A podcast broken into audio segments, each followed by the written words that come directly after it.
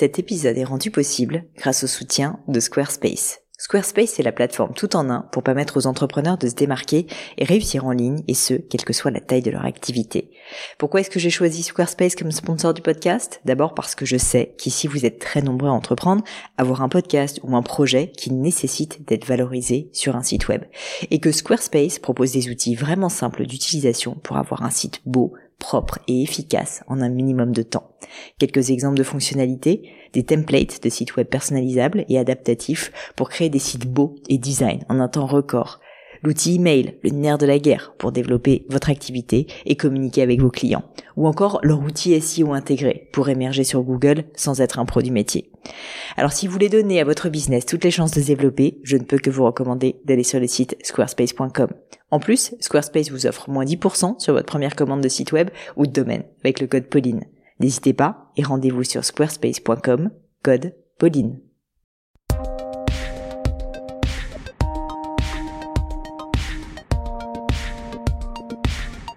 Bonjour à tous, ici Pauline Lignot et bienvenue dans un nouvel épisode de Crème de la Crème.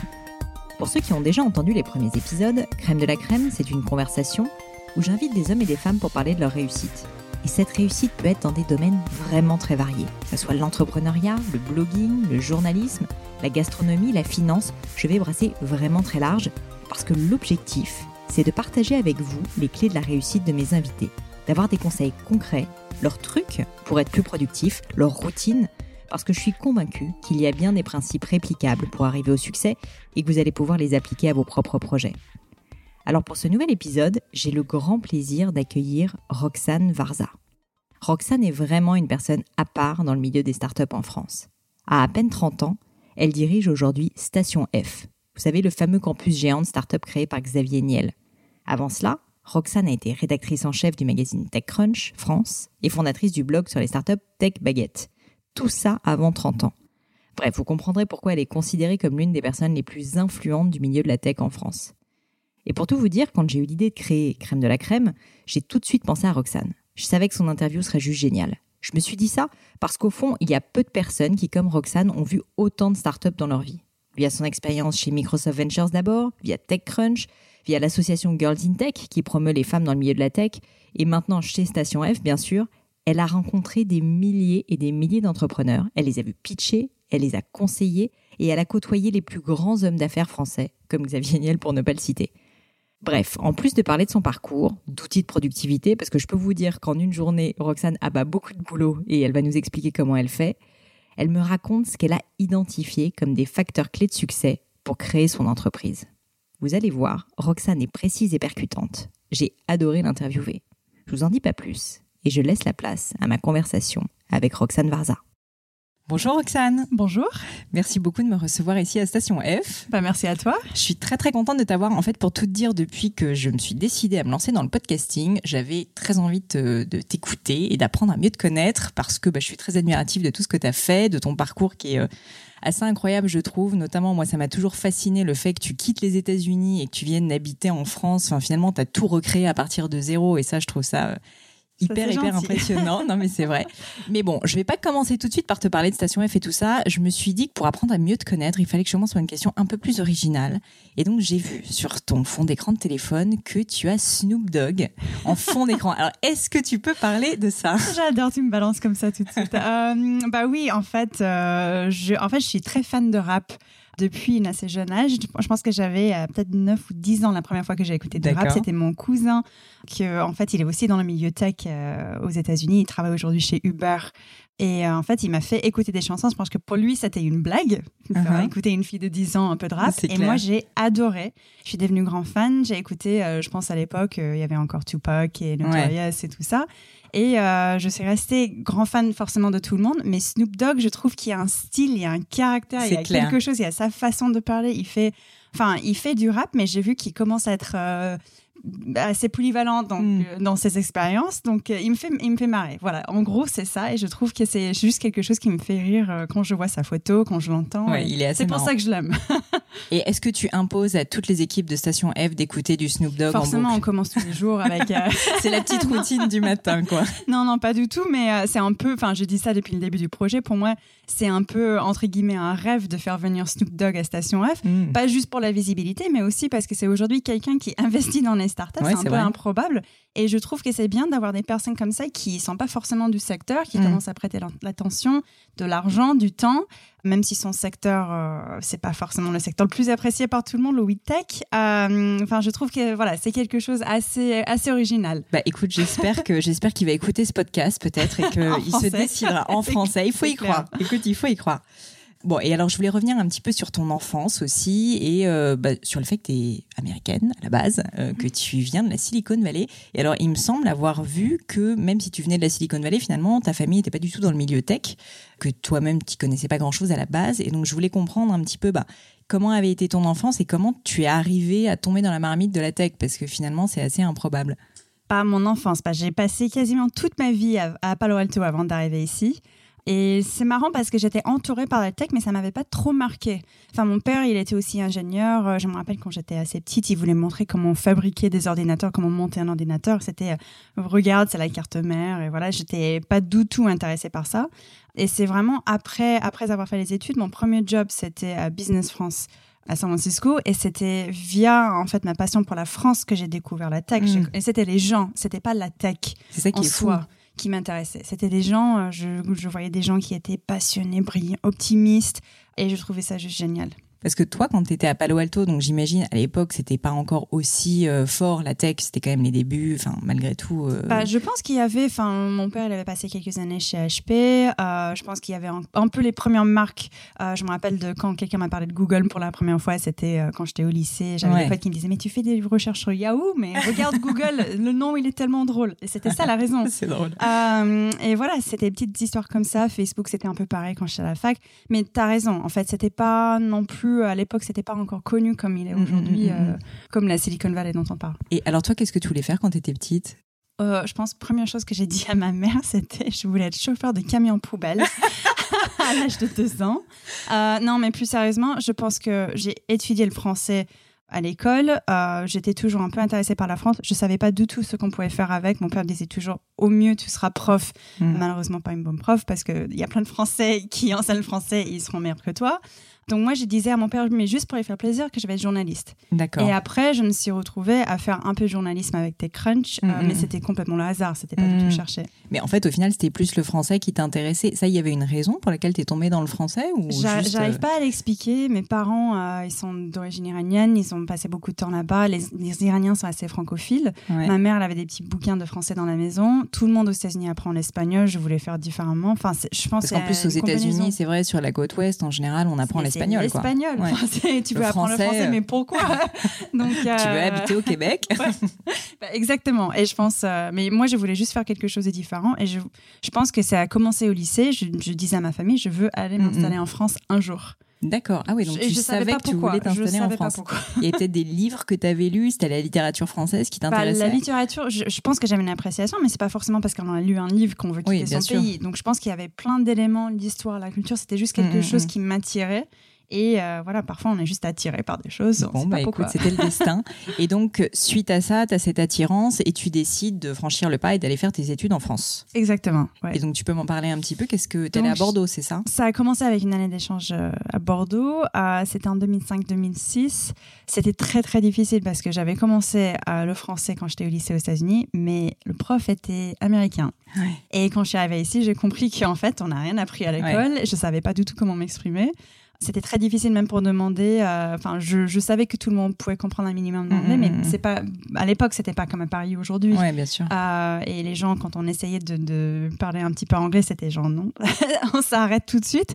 Donc ça m'a mis un peu de temps. J'ai fait peut-être même une petite dépression à ah Bordeaux parce que je trouvais aussi juste la culture assez différente. Les gens, c'était Enfin, on n'aborde pas les gens de la même manière. Mm. Les gens, ils se disent pas forcément bonjour dans la rue. Oui, euh, c'est pas très friendly euh, forcément. Non, le service client, c'est complètement différent en France qu'aux États-Unis. Mm. Ça m'a un peu frappé au début. Et aujourd'hui, c'est des choses que j'apprécie énormément ici. Mais à l'époque, je pense que ça m'a fait un choc.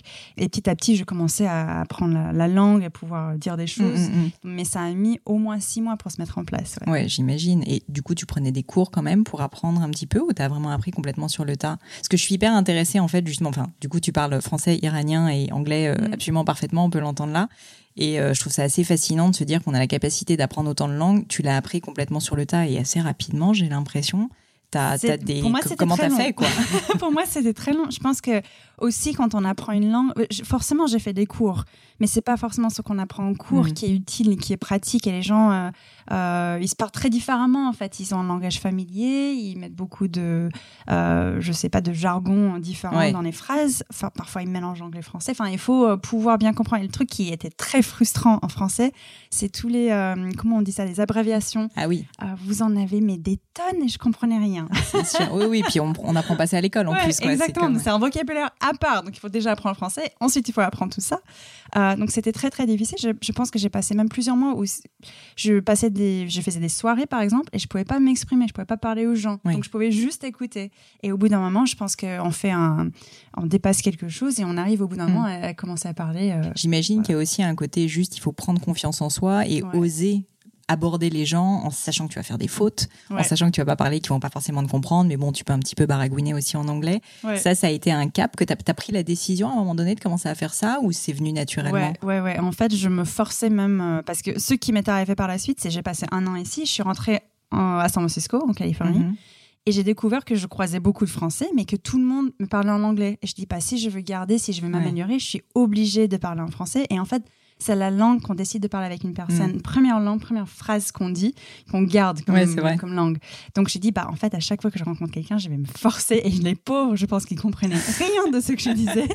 Mais voilà, je me forçais euh, comme ça pour, euh, pour apprendre, quoi. C'est top.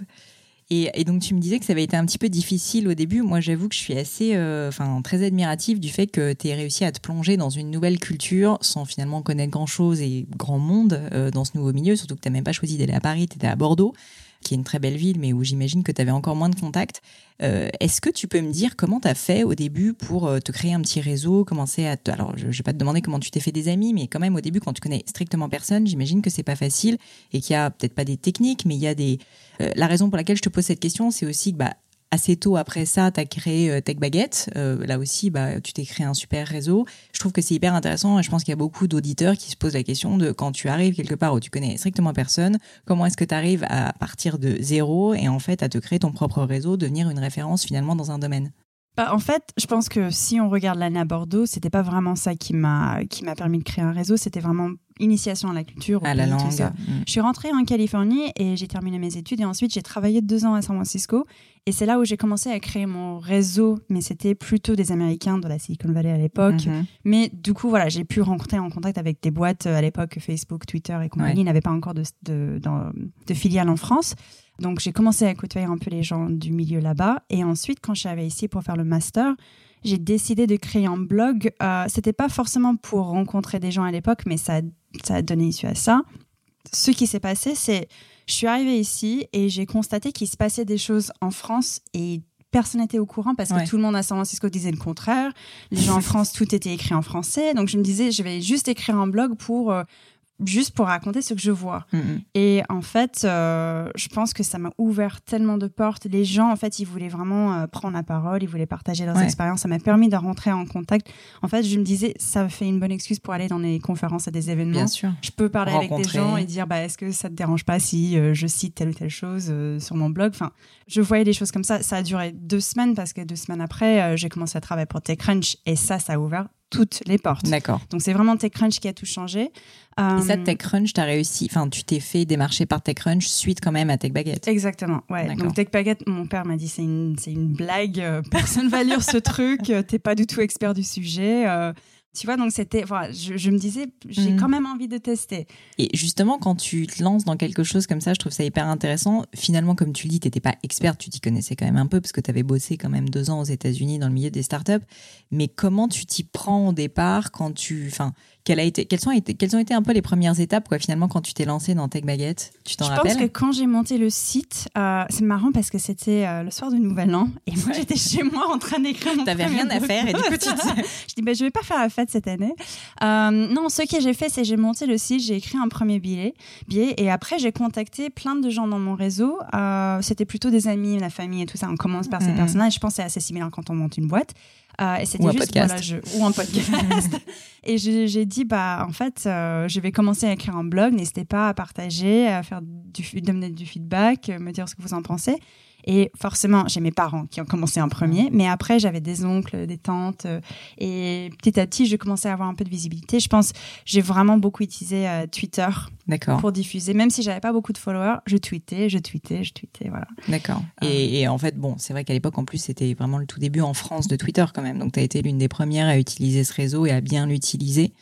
Donc euh, j'imagine que ça a dû jouer. Et donc suite à ça, tu as TechCrunch qui t'a contacté et là tu es devenue rédactrice, c'est ça, euh, pas à temps plein, mais euh, occasionnellement pour TechCrunch. Ouais, ouais. Donc TechCrunch, c'est Mike Butcher qui m'a contacté. Je pensais que c'était une blague. Il m'a contacté sur Twitter en mode j'ai besoin de te parler.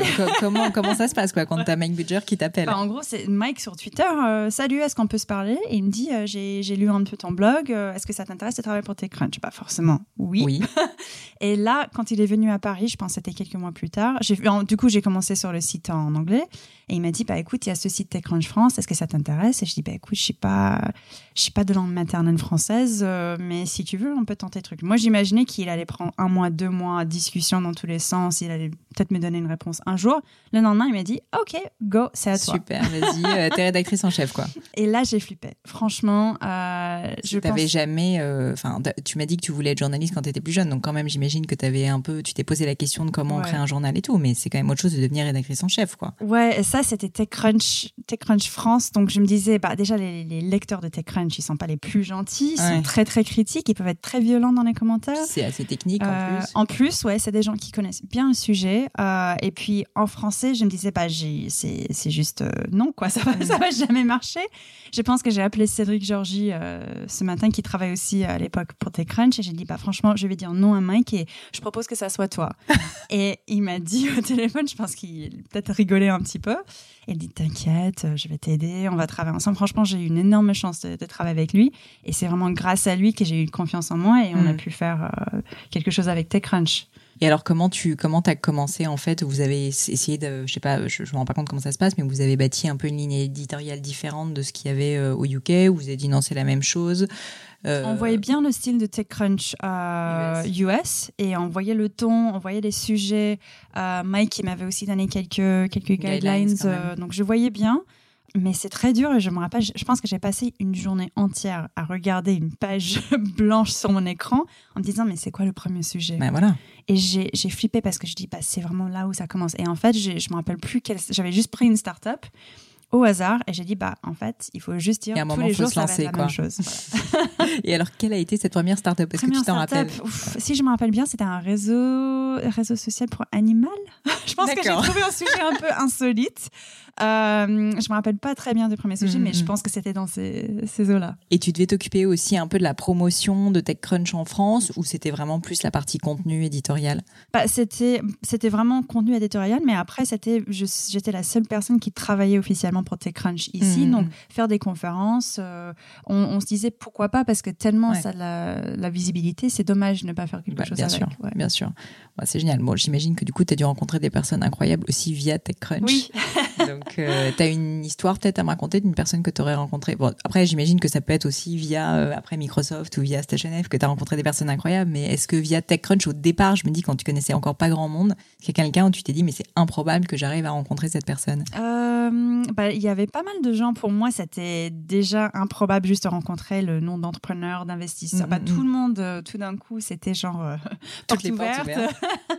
Euh, non, je pense que j'avais fait un événement chez à Sciences Po qui m'avait marqué. J'étais étudiante du coup à Sciences Po et il y avait un événement à Sciences Po avec Eric Schmidt de Google qui voulait annoncer quelque chose par rapport à l'investissement de Google dans les R&D en France. Et je me rappelle que TechCrunch n'était pas invité à cet événement, mais comme j'étais étudiante, tu as réussi à incruster TechCrunch. je suis allée à l'événement et je pense que ça n'a pas fait bonne impression à pas mal de monde chez Google, mais du coup j'ai pu poser quelques questions et vraiment sa présence m'a aussi beaucoup impressionné. j'imagine, j'imagine, c'est dingue. Et euh, si on revenait un petit peu plus sur, euh, sur les méthodes, et ça m'intéresse toujours de poser des questions aussi sur les, clés de facteurs de succès. C'est un peu aussi l'objectif de ce podcast. Alors, je sais que maintenant, tu n'es plus du tout euh, journaliste ou dans le milieu du journalisme, mais quand même, tu as réussi à être rédactrice en chef de TechCrunch. Donc, je pense que tu as quelques petits conseils à donner. Et quelles sont, selon toi, voilà, les, les qualités Enfin, qu'est-ce qui, qu'est-ce qui a pour toi été des des choses qui où tu t'es dit que ça te faisait progresser ou des euh, voilà enfin des trucs qui t'ont aidé si tu veux à bien réussir à faire de soit faire de bons articles soit démarcher de bonnes personnes dans TechCrunch est-ce qu'il y a des choses? Euh, bah, ce que j'ai appris, c'est un peu triste même, c'est que les gens, ils lisent des titres et regardent des photos. Euh, le texte, malheureusement, enfin, je pense qu'il y a encore des lecteurs, heureusement, qui lisent et qui rentrent vraiment dans le profondeur du mm, mm, texte, mm. mais beaucoup, ils lisent en diagonale. Donc, en fait, il faut passer des bons messages ou les messages clés dans, le les titre. dans les sous-titres, entre guillemets, et dans les, dans les images. Donc, c'est vraiment ça que quelqu'un va retenir quand il lit un article.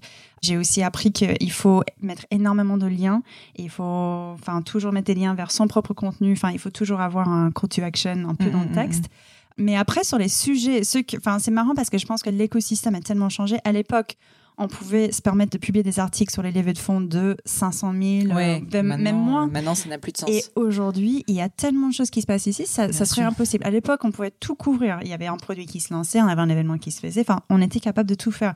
Euh, et c'est génial. Aujourd'hui, il y a trop de choses, trop de choses qui se passent. C'est un peu grâce à toi en plus. Et euh, tu as été euh, dans l'obligation d'embaucher des gens ou d'avoir des personnes qui travaillent en freelancing pour toi? Parce que j'imagine qu'au bout d'un moment, tu pouvais pas couvrir. En plus, tu étais étudiante quand même en même temps. En effet, et tout le monde était bénévole. J'aurais bien, bien aimé pouvoir les payer, mais on n'avait pas les moyens. Euh, donc moi, c'était ma responsabilité de d'écrire, je pense, c'était 90 articles par mois. Énorme. Euh, plus de deux articles par jour. Ah, c'est énorme. Et en tant qu'étudiant à temps plein, c'était juste pas possible. Donc euh, j'ai embauché des gens, enfin embauché entre guillemets.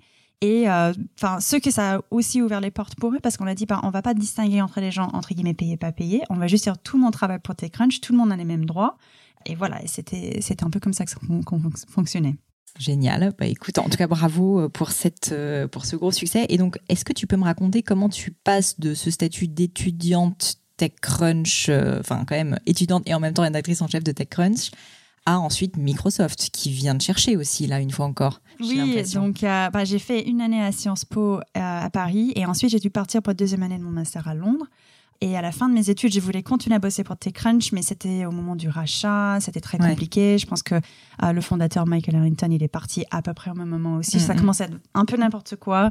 Et la France n'était pas leur priorité. Donc ils ont dit, bah, on peut pas te garantir le visa, ni un salaire. Enfin, c'était pour moi, ok, on, s'arrête là.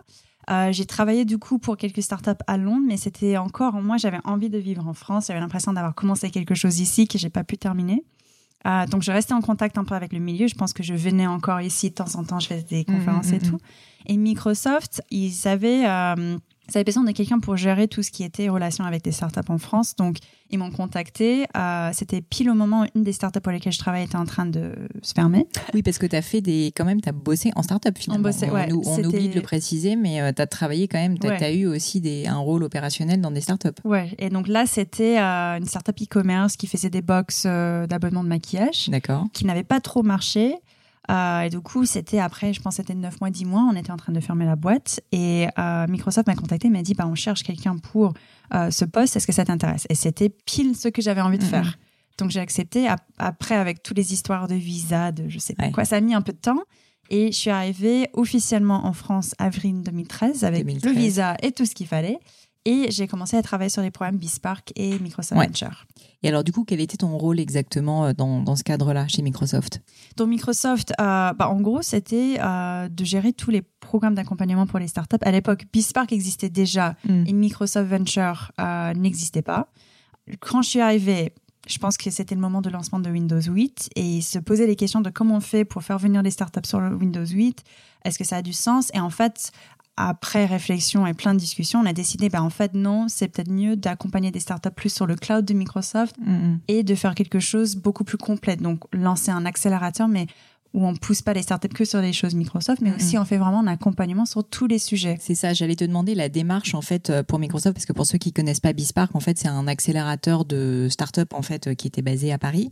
Euh, et puis Microsoft Ventures, pour le coup, c'est un, c'est du seed, donc c'est de l'investissement euh, de Microsoft. Quelle était la démarche un peu de Microsoft et pourquoi finalement ils avaient envie de faire ça? Donc en fait, ce qui s'est passé, c'est Bispark, c'était un programme qui existait depuis quelques années, mais c'était à distance. Donc c'était sur un portail, n'importe qui pouvait se connecter. Euh, ils avaient accès à tous les logiciels Microsoft. Il y avait plein de ressources supplémentaires, mais on rentrait jamais vraiment en contact avec ces startups-là. Donc c'était un peu dommage. Oui, c'était du cloud en fait, euh, quasiment et, et déjà.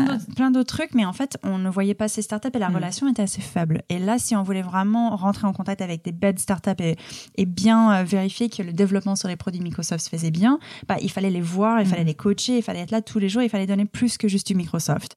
Et c'était ça la démarche de Microsoft Venture. Donc, on a lancé avec un petit espace de 300 mètres carrés dans le sentier.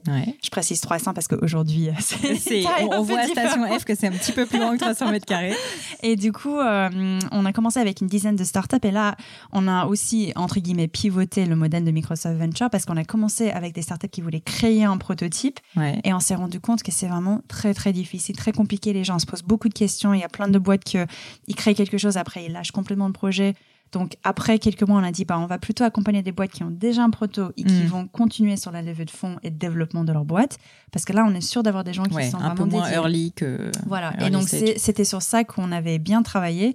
Et à la fin de temps, euh, à la fin des trois ans que j'ai passé chez Microsoft, c'était à peu près 60 boîtes qu'on avait accompagnées via le programme. Génial. Et, et, alors, toi, tu avais aussi un rôle, j'imagine, sur la sélection des startups que vous alliez incuber.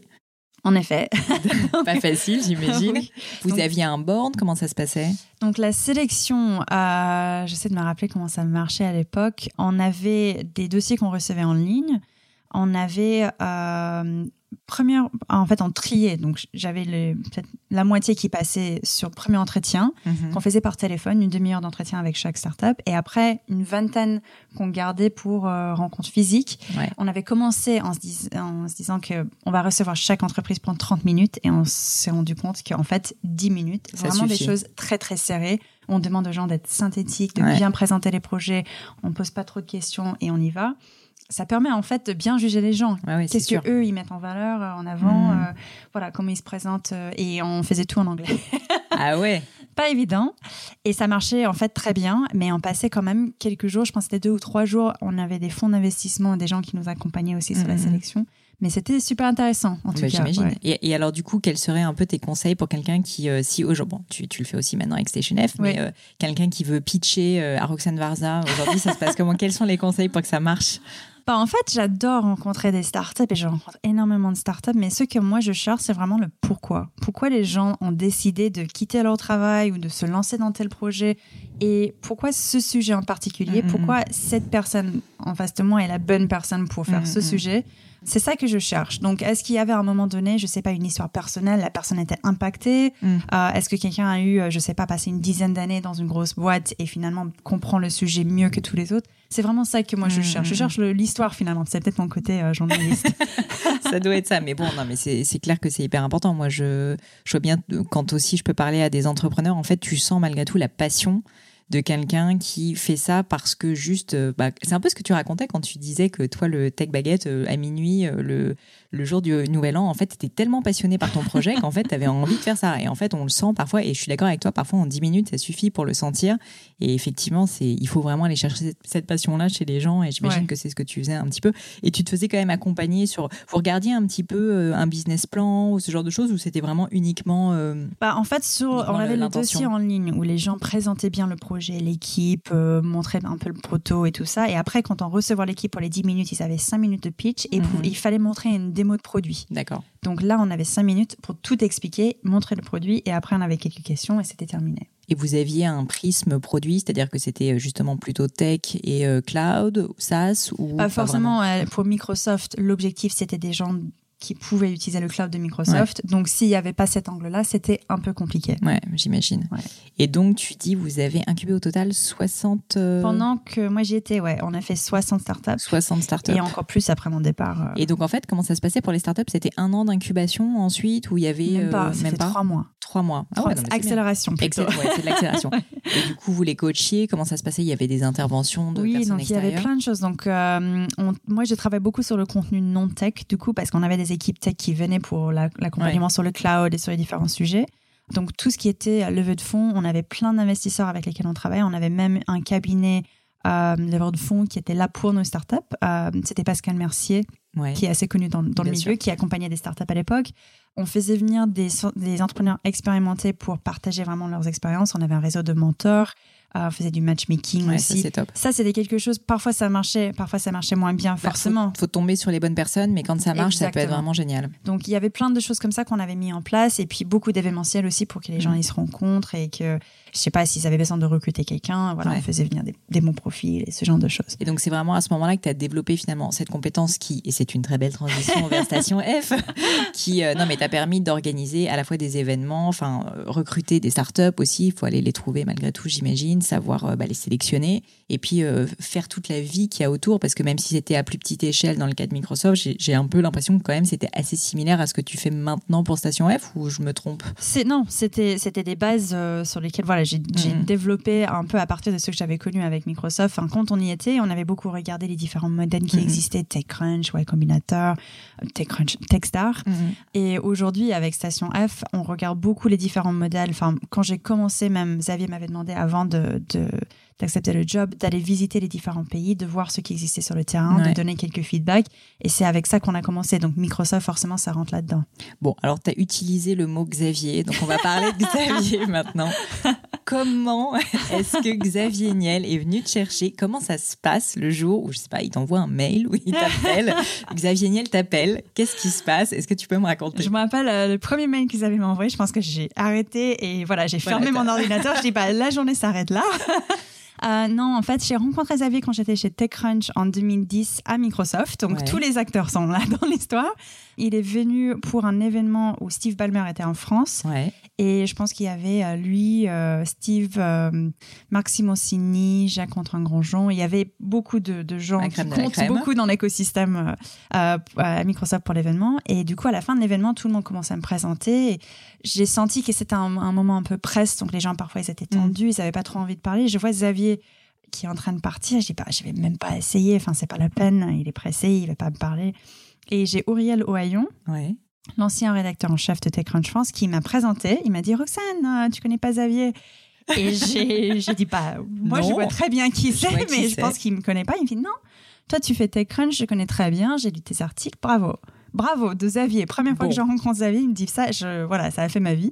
Et du coup, euh, et du coup, voilà, on est resté en contact. De temps en temps, il m'envoie des mails. Et quand il a commencé à réfléchir sur Station F, il m'a contacté aussi.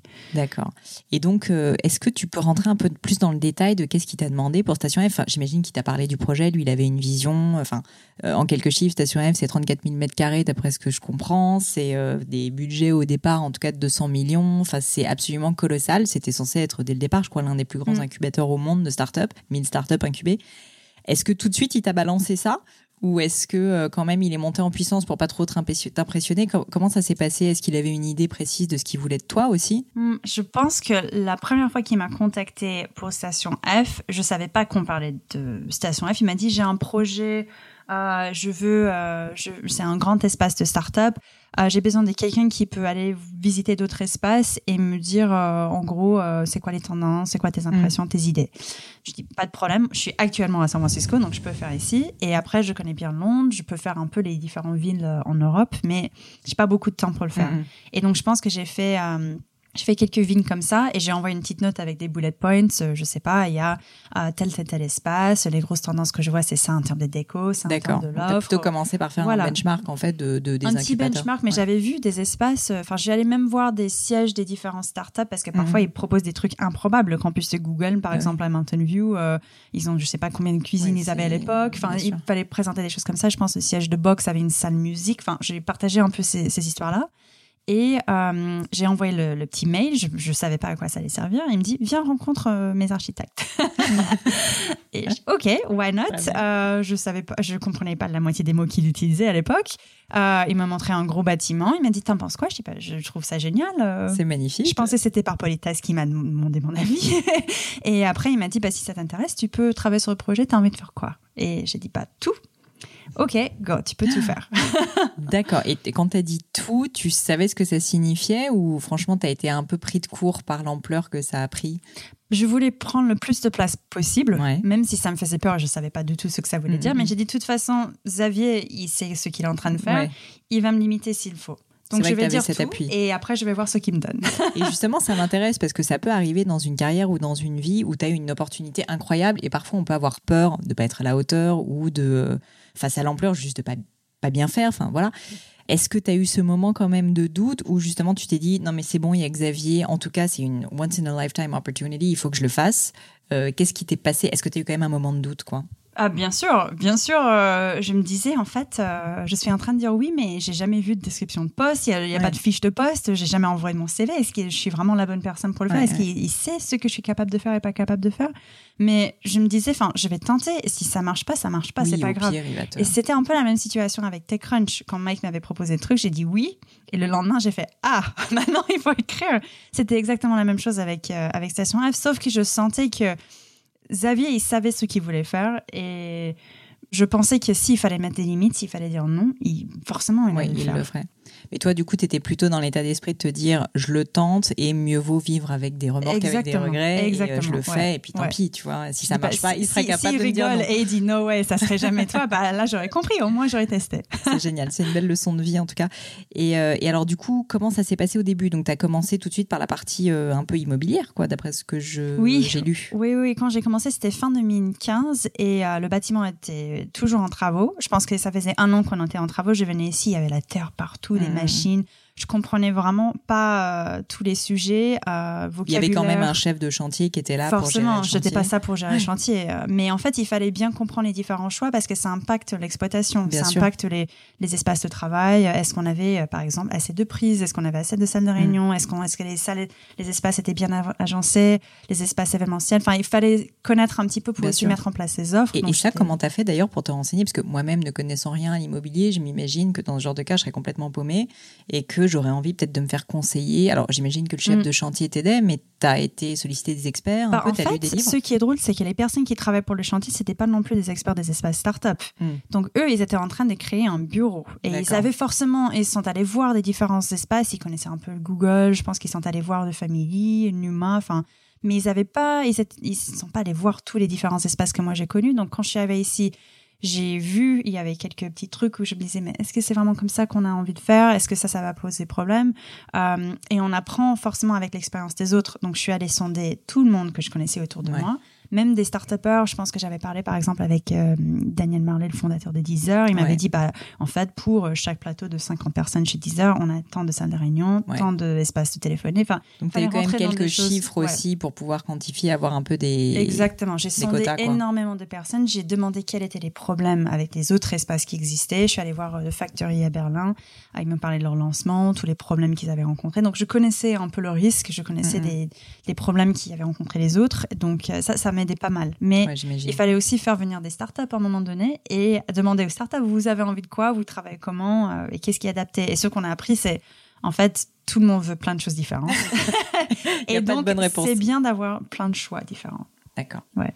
Et du coup, quels sont les, euh, les incubateurs, par exemple, qui t'ont le plus inspiré? Donc, tu m'as parlé plusieurs fois de Google. après, c'est tellement énorme aussi, mm. Google, que c'est difficile de. Enfin, j'imagine, il y a certaines choses, peut-être, chez Google spécifiquement, qui t'ont plu? Bah, Google, ce qui m'a qui m'a un peu, entre guillemets, inspiré. Enfin, je suis allée voir le campus à Londres, je suis allée voir le siège à San Francisco. Mes parents sont à 5 minutes. Ce qui m'a toujours intrigué, c'est le nombre de différents services proposés, mm. surtout au siège. Ils avaient à un moment, je pense que c'est plus le cas aujourd'hui, mais ils avaient 16 cuisines, ils avaient euh, des coiffures, euh, des gens qui gardaient les chiens. C'était une ville dans la ville. Euh, ils avaient des navettes qui passaient de San Francisco. Enfin, ils avaient tellement de services, ils avaient tellement bien pensé les choses pour que les gens, ils aient rien à faire, sauf venir au travail, travailler, mm. rentrer chez eux. Et donc ça, c'était impressionnant, impressionnant de voir tous les services qu'ils ont mis en place. Le campus à Londres, c'était intéressant. Je pense juste de voir comment ils ont mis plein d'acteurs dans le même bâtiment. C'était pas forcément ce qu'on voulait faire avec Station F. Et après aussi, je pense que The Factory à Berlin, c'était juste intéressant de voir un espace, parce que je pense qu'ils font la moitié de, la taille de Station F, 15 000 m2, ou à l'époque c'était le cas mais juste de voir comment ils ont réussi à faire venir plein d'acteurs dans un aussi un espace qui est assez éclaté. Berlin, c'est tellement grand que les gens se perdent. Donc, il y avait quand même des similarités comme ça qu'on avait regardé. Et puis, j'adorais voir aussi des, espaces comme à, San Francisco, il y a une banque, Citibank, qui a été transformée en espace startup, mais ils ont gardé un côté banque, côté café et côté startup tout ensemble. Donc, il y avait des espaces un peu originaux comme ça qui m'ont qui m'ont bien inspiré aussi. Et donc toi, tu travaillais en parallèle sur la conception, mais aussi sur euh, la sélection des startups qui allaient venir, parce qu'il fallait assez rapidement faire venir ces fameuses 1000 startups quand même. Oui, donc ce que moi je savais quand j'ai commencé le projet, Xavier, il savait qu'on était là pour aider les plus jeunes startups. On était là ça, pour aider. D'emblée, c'était clair. Ça, c'était clair. Ça, c'était clair. Les plus jeunes startups, bah, déjà aussi, l'espace se prête mieux à l'accompagnement des jeunes. Mm. Euh, tout le monde n'a pas envie d'être dans un open space et on a appris les startups de moins de 3 ans. C'en est, est startups qui ont le plus envie d'être dans ce type d'espace. Et ensuite, Xavier savait aussi qu'il voulait une volume de startups, à peu près 1000 startups. Hmm. À part ça, on ne savait pas comment on allait gérer ça. C'était quoi l'offre qui était le mieux adaptée? Est-ce qu'on met des incubateurs ici? Est-ce qu'on sélectionne tout le monde nous-mêmes? Comment on gère ça? Hmm, hmm. Donc, on commençait à réfléchir. Il y avait plein de gens qui étaient intéressés pour venir créer leur propre programme et on a décidé de, partir sur un modèle un peu plus de campus. Euh, et c'est ça qu'on est, on est devenu le campus de start-up et pas juste le grand incubateur. Oui, ouais, c'est sûr. Oui, oui, non, bien sûr, c'est en fait au final pas vraiment un incubateur parce que c'est plus que tu as plein de. On a 30 incubateurs. c'est ça, vous, avez, vous êtes le plus grand groupe d'incubateurs, le plus grand campus de start-up de Paris. Et alors, euh, les travaux, le, la, partie enfin, la partie création finalement du lieu, donc ça a pris combien de temps à peu près? Ça a pris quoi? Un an et demi, deux ans? Deux ans et demi. on avait un petit retard à la fin avec un dégât des eaux assez important qui nous a retardé de trois mois, mais c'était un peu dans les délais qu'on avait envisagé, deux ans, deux ans et demi. Et pendant ce temps-là, tu construisais la structure en parallèle donc pour accueillir les startups et créer finalement tous les, tous les programmes autour je sais que tout n'est pas terminé, que vous avez encore plein de projets, tu vas m'en parler.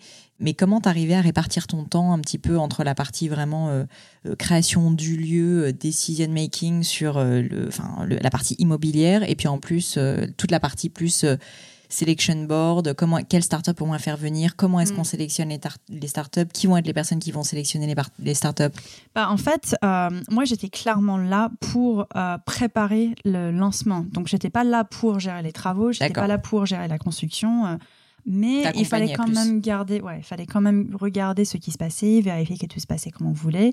Donc, on, mais on était, on était plus impliqués que ce que j'aurais voulu euh, parce qu'il y avait tellement de choses à gérer. non, et puis c'est génial d'ailleurs que tu aies pu donner ton mot à dire euh, parce que justement, on voit bien là qu'il y a un, un état d'esprit euh, enfin très novateur. Que et puis on est propriétaire, donc c'est pas comme si c'était de la location, on peut juste demander un prestataire. Vous pouvez faire ce que vous voulez. Quoi. Non, il faut vraiment bien gérer parce qu'on ne veut pas se retrouver dans des situations difficiles par la suite. Donc là, on a beaucoup, beaucoup appris, mais j'avoue qu'on n'était pas assez nombreux pour gérer cette partie-là. Et sinon, le reste de l'équipe, aujourd'hui, on a une vingtaine de personnes, mais je pense que j'ai embauché principalement sur tout ce qui serait accompagnement de start-up, les partenariats, mm. l'événementiel, assez tôt, justement pour vérifier que le jour qu'on lance, on a tout ça déjà en place. Vous étiez déjà prêt. Et euh, si tu avais euh, quelque chose à me dire, alors ça peut être dans le cadre de Station F, mais ça peut être finalement euh, chez Microsoft à l'époque, ou j'ai l'impression quand même que c'était une période difficile, cette partie-là, où bah, finalement, tu avais cet énorme projet, tu avais cette pression sur les épaules.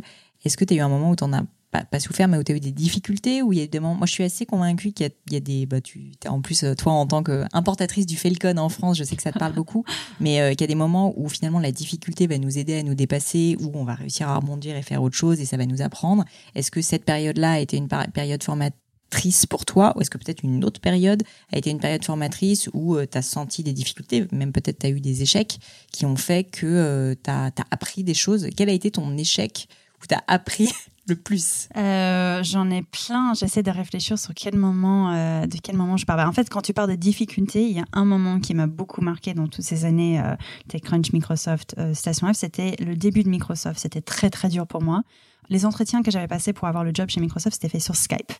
Moi, j'étais à Londres, l'équipe était ici. Après, j'ai passé, je euh, je sais pas combien de mois en attendant le visa. Mon arrivée dans l'équipe, c'était juste pas fait dans les bonnes conditions. Mm. Je suis arrivée ici, j'ai découvert une grosse boîte où, euh, enfin, j'ai adoré mon expérience. Je pense que c'était tellement formateur. Donc, je peux pas dire que c'était c'était une mauvaise expérience, mais le début, c'était pas la liberté que j'ai connue chez TechCrunch. Où tu pouvais faire euh, littéralement ce que tu voulais. Exactement. J'étais plus journaliste. Les journalistes, on est très sollicité, on est très, tout le monde veut euh, proposer des choses. On, est hyper gentil avec des journalistes pour des bonnes raisons.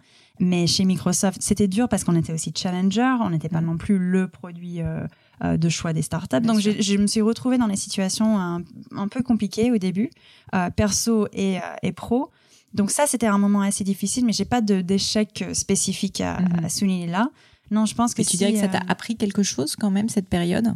Bah, Peut-être justement sur le fait qu'il faut connaître mieux son équipe avant de se lancer. Oui, bah déjà, je pense que je pense qu'au début, je me demandais euh, est-ce que j'ai pas juste euh, j'ai vu le logo Microsoft et j'ai vu la France et j'ai dit oui.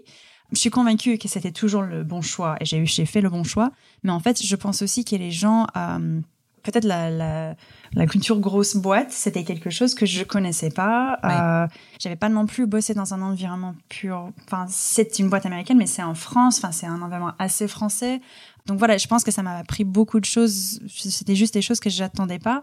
Mais c'était aussi, je pense qu'il faut avoir un peu de structure dans sa vie. Et peut-être je refusais le structure quand j'ai vu et je pense que c'est aussi parfois ce qu'on entend dans le milieu startup, c'est les grosses boîtes, c'est des grosses méchantes. Mm. Nous, on est des petits gentils, mais en fait, un peu, on peut beaucoup apprendre aussi des deux côtés. Bien sûr. Donc, ouais, bien euh, sûr, bah, les processus et tout. Bah, d'ailleurs, euh, quand moi, je le vois bien avec euh, avec ma boîte, mais au début, tu pars, t'es tout petit, tout le monde fait un peu tout. Puis au bout d'un moment, il y a des rôles qui sont de plus en plus définis. Il faut apprendre à scaler les choses, il faut apprendre à déléguer. Exactement. Ça fait partie du jeu et c'est ça aussi qui fait que la boîte va marcher, quoi. Donc, j'imagine que. Donc voilà, c'était un peu ça. J'ai appris beaucoup beaucoup de choses chez Microsoft, mais c'était peut-être dur sur le coup parce que c'était mm. pas forcément ce que j'avais envie de faire. Mais mm. c'est des choses qu'aujourd'hui j'utilise encore et je, mets en place chez Station F. Donc. Euh. Et alors, sinon, si je reformule, parce que tu as vu tellement de startups dans ta vie maintenant, c'est quand même mm. assez incroyable. Est-ce que tu as vu des choses, des problèmes récurrents, des difficultés récurrentes ou des, des choses que des startups font de façon récurrente où tu as envie de tirer la sonnette d'alarme et de dire attention, je sais pas, euh, ne vous associez pas trop vite, euh, ne levez pas des fonds trop vite, euh, enfin, peu importe à la rigueur. Est-ce qu'il y a des choses comme ça où tu as vu oui, tu, tu, vois un peu quelque chose qui, qui, vient de façon récurrente où tu peux donner un conseil bah, en fait, Quand on faisait Failcon, parce que ça fait maintenant quelques années que je fais plus, mais il y avait des sujets qui étaient récurrents. Des gens qui, par exemple, pour la levée de fonds, en fait, il y avait beaucoup de startups qui disaient les investisseurs en France, ils savent pas prendre des risques. Mais en fait, c'est pas ça le problème. Si tu as un bon projet, les investisseurs ils viendront. Donc, on, voyait beaucoup de startups qui préparaient mal la levée de fonds, qui ciblaient pas les bons fonds, les bons investisseurs, qui n'avaient pas une bonne stratégie, qui pensaient juste arroser tout le monde avec un truc, ça allait marcher. Mais en fait, non.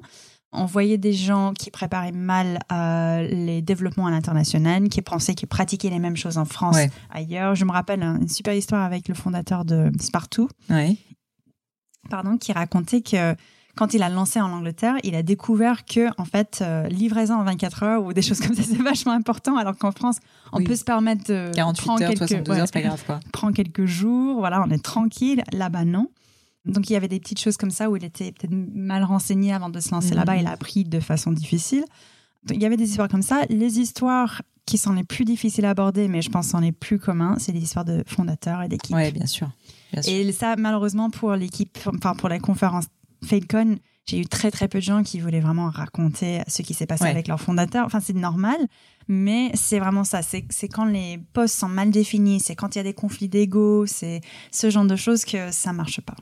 Ouais, c'est sûr. Bah, on en a tous vécu autour de nous. Et, et ça, toi, quand tu étais. Alors là, j'imagine la station F, euh, bon, il euh, y, a, y, a, tellement de startups que c'est difficile à suivre, mais quand tu étais chez Microsoft, tu as pu voir aussi des cas où vraiment tu as vu qu'une boîte passait de finalement tout va bien à euh, bah, il y a un problème entre les associés et en fait on ah j'en ai vu ouais on décide de tout arrêter parce que juste ça fonctionne pas quoi j'en ai vu en fait il y avait un vendredi je me rappelle plus quand c'était quelle année c'était mais chez Microsoft je voyais toutes les startups je pense au moins une fois par mois j'ai fait ça un point juste pour savoir vous, vous développez comment, l'équipe va bien, c'est quoi les gros projets du mmh. moment. Et en fait, je me posais par exemple le vendredi toute la journée dans une salle et j'avais des startups qui filaient, qui me racontaient les différentes choses. Et il y avait une fois où j'avais l'impression d'être euh, bureau de psy.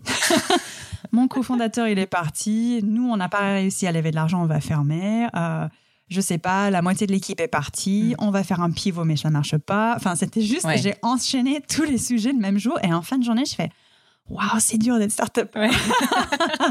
c'est sûr qu'il faut être accroché, il faut être accroché.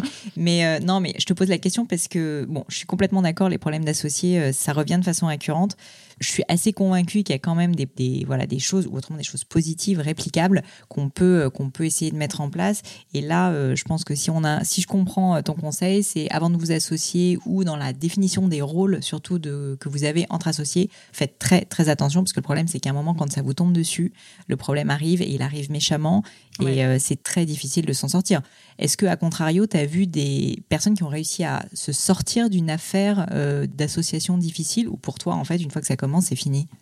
Certainement, il y en a, mais je connais peut-être mal les histoires. Les histoires qu'on me raconte, c'est souvent quand ça se passe mal. Ça se passe mal, parce qu'en plus, il y a de l'ego, il y a de l'affect après. Ouais, sinon, je vois aussi des, des, des, équipes, enfin, il y, y, en a plusieurs qu'on a vu chez Microsoft, où je me, je me demandais combien de temps ça allait durer, et finalement, ça dure, parce que je pense qu'il y a juste un fit et on comprend pas pourquoi, mais c'est comme ça que ça marche. c'est sûr. Donc il y en a, il y en a qui marchent. Mais moi, je suis sûre. Euh, une autre question sur, euh, pareil, euh, toutes les startups que tu as pu voir, parce que je suis sûre qu'il y a beaucoup de personnes qui sont intéressées par, par tes conseils. Est-ce que tu vois une différence entre les startups américaines et françaises en early stage ou entre des fondateurs français? Est-ce que est-ce qu'il y a certaines choses d'ailleurs que tu penses qu'il faudrait qu'on importe un peu plus aux États-Unis, ou au contraire qu'on fait très bien en France, qu'il vaut mieux qu'on garde? Tu as remarqué ça? C'est une très bonne question. J'ai l'impression que la culture startup, c'est un peu international. Quand on mhm. rencontre des entrepreneurs, que ce soit aux États-Unis, en France, en Iran, je sais pas où, ils sont les mêmes. Ils ont le même euh, ambition, ils ont le même euh, envie de travailler, de changer les choses, ils utilisent les mêmes jargons. Enfin, ils sont, euh, la culture est, la même. Je pense que les choses qui sont différentes, forcément, c'est tout ce qui est administratif ou le marché ou des choses qui sont imposées, mais je pense que dans la culture et, tout ça, on est assez similaires. Ce qui a beaucoup changé en France, qui n'était pas le cas avant, c'était euh, la façon de s'exprimer, de parler de sa startup, de parler de sa passion, de parler de son ambition. C'était peut-être mal vu de dire euh, je veux être une startup à euh, une valorisation de temps, je veux gagner des millions, je veux être PDG, gérer une équipe. C'était pas des choses qui étaient forcément bien vues, mais je pense que ça commence à changer ou ça a bien changé. Et euh, aux États-Unis, euh, j'entendais ce genre de choses, mais ça me déplaisait beaucoup parce que c'était. On ne veut pas des gens qui innovent pour ces raisons-là. On ne veut pas juste entendre euh, écoute, je vais passer trois ans, je vais gagner des millions, je vais me barrer, je vais plus rien faire. C'est pas mm-hmm. ça qui, qui fait rêver bah, les gens. C'est pas ça que la plupart Et j'entendais ça souvent. Ah ouais. Oui, c'est vrai qu'en France, on a, bon, on le sait, hein, une relation au succès qui est un peu difficile. C'est d'ailleurs pour ça que j'ai voulu faire ce podcast. C'est parce que j'aimerais un peu le, le rendre plus facile à, enfin en fait que les gens admettent plus facilement qu'ils ont envie de réussir et que ben ils ont de l'ambition, mais c'est pas pourtant que c'est une mauvaise chose aussi. Et je pense qu'en plus il y a plein de petites techniques pour y arriver.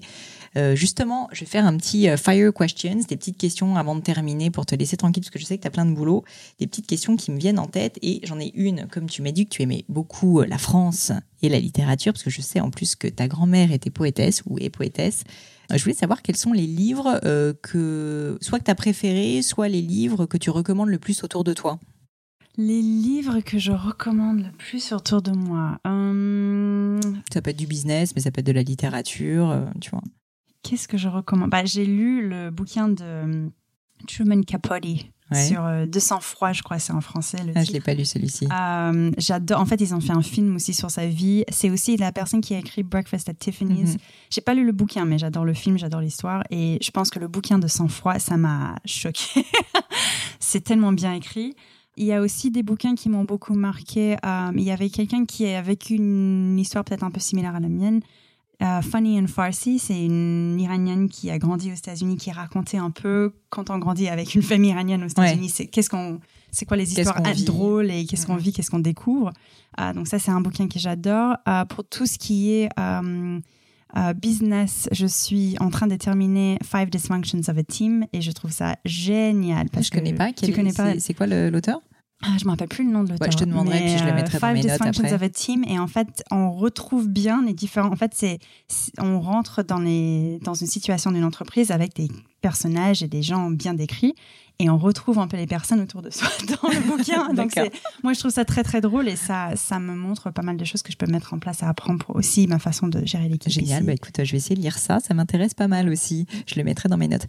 Euh, une autre petite question, c'est je m'intéresse toujours un petit peu à ce que euh, ce que font les gens le matin avant de se réveiller ou le soir avant de se coucher. Ça m'intéresse toujours. Moi, je suis quelqu'un, euh, je fais un peu toujours la même chose le matin. je mange toujours mon même petit déjeuner je fais euh, trois fois par semaine ma course à pied, etc. Est-ce que toi, tu as des habitudes comme ça, des routines ou en fait euh, absolument pas?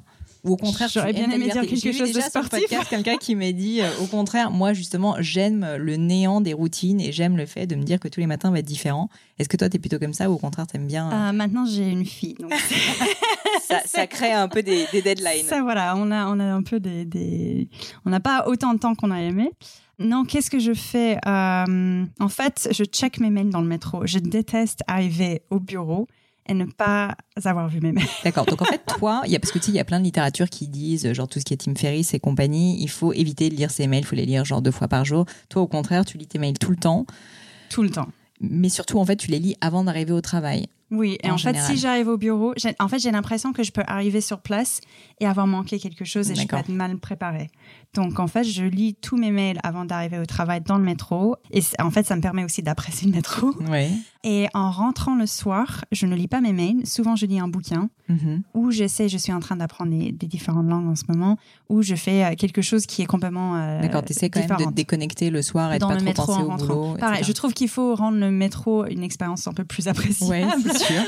Donc, j'essaie de profiter un petit peu. C'est quand même une C'est un peu ton sas de décompression. Voilà, exactement. D'accord. Donc, ça, c'est peut-être les deux et Ça t'aide le matin, justement, ça m'intéresse de lire tes mails avant de commencer parce qu'il y a aussi euh, beaucoup de personnes qui parlent du fait que quand tu commences le matin, c'est bien de se, de se mettre un peu euh, une hiérarchisation des tâches et de prioriser, de savoir, bah, OK, aujourd'hui, je me fixe un objectif de faire ces trois choses-là. C'est vrai que quand tu as tous tes mails en plus à descendre, ce genre de choses, bah, c'est difficile. Et puis finalement, tu t'es plus enfin en train de courir en avant, tu vois. Il y a une citation que j'aime bien, c'est Either you run the day or the day runs you. Mm. Bah, j'ai l'impression que si tu as lu déjà tous tes mails le matin, que c'est géré, bah, en gros, effectivement, tu peux te concentrer sur ce que tu as vraiment à faire. Est-ce que ça, c'est quelque chose que tu fais proactivement ou euh, en général, comment tu fais pour mettre en place tes objectifs de la journée ou de la semaine, je sais pas? Bah, En fait, souvent quand j'arrive au travail, je sais que je vais passer moins de temps sur les mails parce que j'ai déjà tout vu dans le bah métro. Donc euh, ça, ça me, en fait, ça me décharge de ça. Souvent, je traite pas forcément les mails les plus importants. J'ai vraiment besoin de me poser. Je, les trie un petit peu, mais je réponds à tous où je peux répondre très rapidement et facilement. Je fais tout ça dans le métro. Comme ça, c'est fait. J'arrive ici, je sais que je vais avoir euh, quelques rendez-vous et du coup, ça me permet de ne pas réfléchir et me demander qu'est-ce qui est dans ma boîte. En fait, un truc que je déteste, c'est les gens qui checkent leur téléphone en permanence. c'est sûr. J'ai mon téléphone avec moi, mais souvent je le mets avec Snoop Dogg. avec Snoop Dogg. mais la face est sur la table. Comme ça, je, je vois pas les alertes, je vois pas les messages et je préfère passer un peu plus de temps avec des gens autour de moi. Quand on est en réunion, on est en réunion, on n'est pas là se connecter. Donc ça, ça me permet de faire ça. Mais, euh, mais en effet, j'ai pas d'autres euh, astuces vraiment pour mhm. me comment je m'organise, sauf que j'ai des, j'utilise mon agenda énormément et je bloque plein de moments pour euh, euh, gérer les mails euh, où il faut vraiment bien. D'accord, donc tu, pré, tu prévois quand même à l'avance les moments où tu vas te dédier à telle ou telle tâche. Exactement. Tu te laisses Tout pas. est dans mon agenda. Je sais pas, une fois par mois, j'ai des alertes pour des différents moments bloqués pour les différentes choses. Donc tout est dans, dans, mon agenda. Je sais que j'aurai le temps pour faire telle ou telle chose.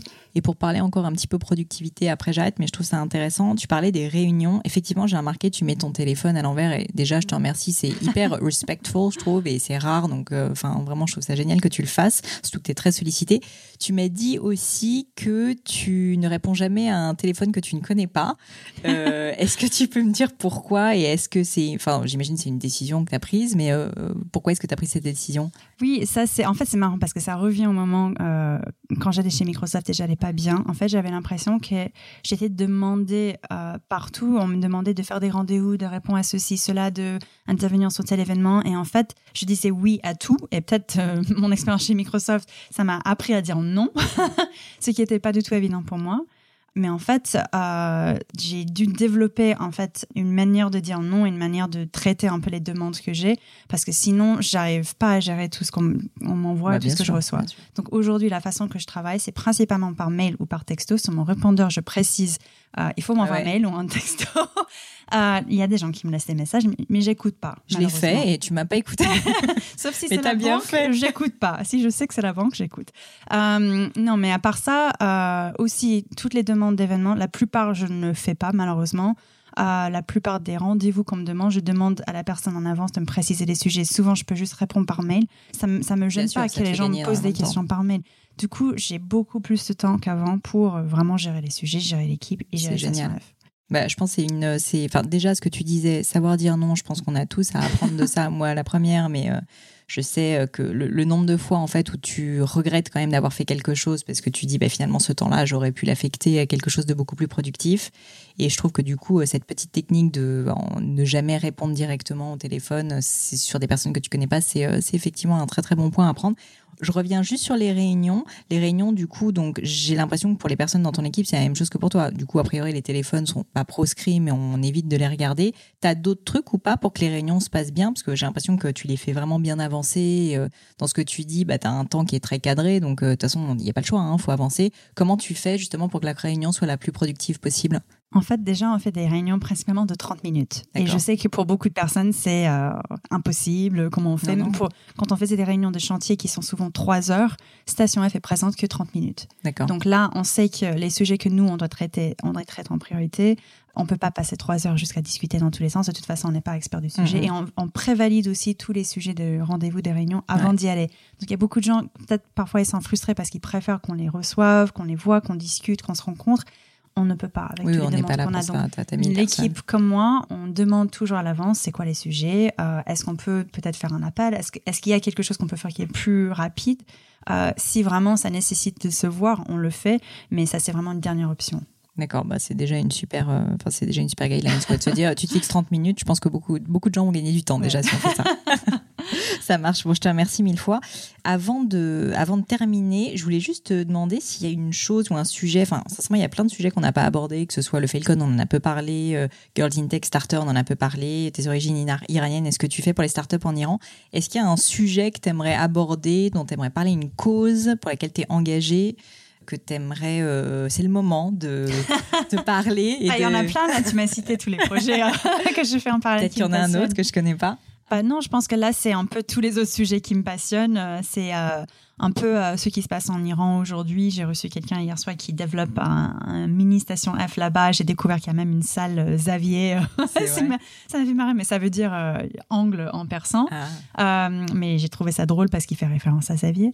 Sinon aussi avec Starter, qui était anciennement Girls in Tech Paris. Enfin, on fait énormément de choses. Ça fait huit ans maintenant que ça existe, je n'arrive pas à croire. C'est fou, hein. Euh, ça passe très vite, mais voilà, je, vois aussi qu'il y a beaucoup de choses qui, qui changent et aussi, je pense qu'en France, on a la chance de ne pas avoir connu les mêmes histoires qu'on a vues aux États-Unis les investisseurs qui avaient du pouvoir, des, des petites histoires qu'on entend sur les personnes qui étaient assez bien respectées finalement dans le milieu.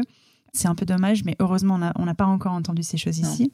Et puis aujourd'hui, je m'engage un petit peu aussi. Avant, c'était peut-être plus sur tech.eu. C'était un média qui parlait de tout ce qui se passe dans l'écosystème en Europe.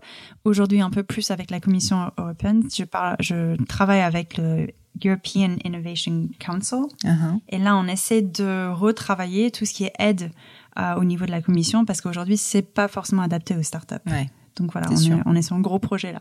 D'accord. Mais en tout cas, moi, euh, de ma petite, euh, de mon petit coin de table, j'ai vu tout ce que tu as fait avec Girls in Tech, maintenant Starter, donc en deux mots, qui est une association, je crois, à la base. Hein, c'est ça, c'est une association pour promouvoir les femmes dans la tech. Euh, et sincèrement, que ce soit via des événements, via du coaching, euh, du mentoring, euh, des, des conférences, vous avez vraiment fait la même chose. La Lady Peach Night, notamment, qui est un concours aussi qui a fait beaucoup parler de lui.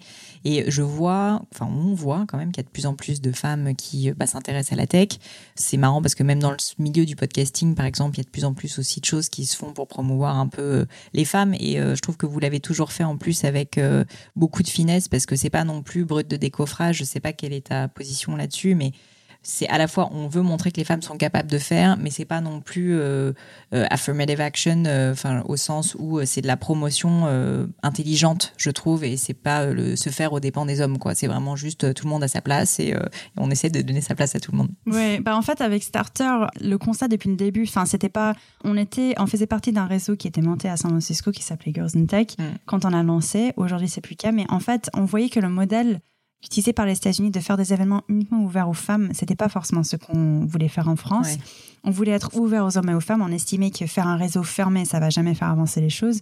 Et puis notre objectif, euh, à l'époque, moi j'étais chez TechCrunch, Mounia était dans un fonds d'investissement. On voulait juste rencontrer et voir des femmes qui n'étaient pas présentes dans les autres conférences. Donc c'était juste une hmm. histoire de visibilité. Qui juste plus inspirante et qui Exactement. Pas Et elles existaient. On savait qu'elles étaient là, mais elles n'étaient jamais invitées pour prendre la hmm. parole ailleurs. Donc on a dit, on va faire ces événements-là juste pour voir d'autres profils. Et de toute façon, c'est gagnant-gagnant parce que nous, on découvre des personnes et euh, ces femmes, elles ont la parole et voilà, tout le monde est, tout le monde est content.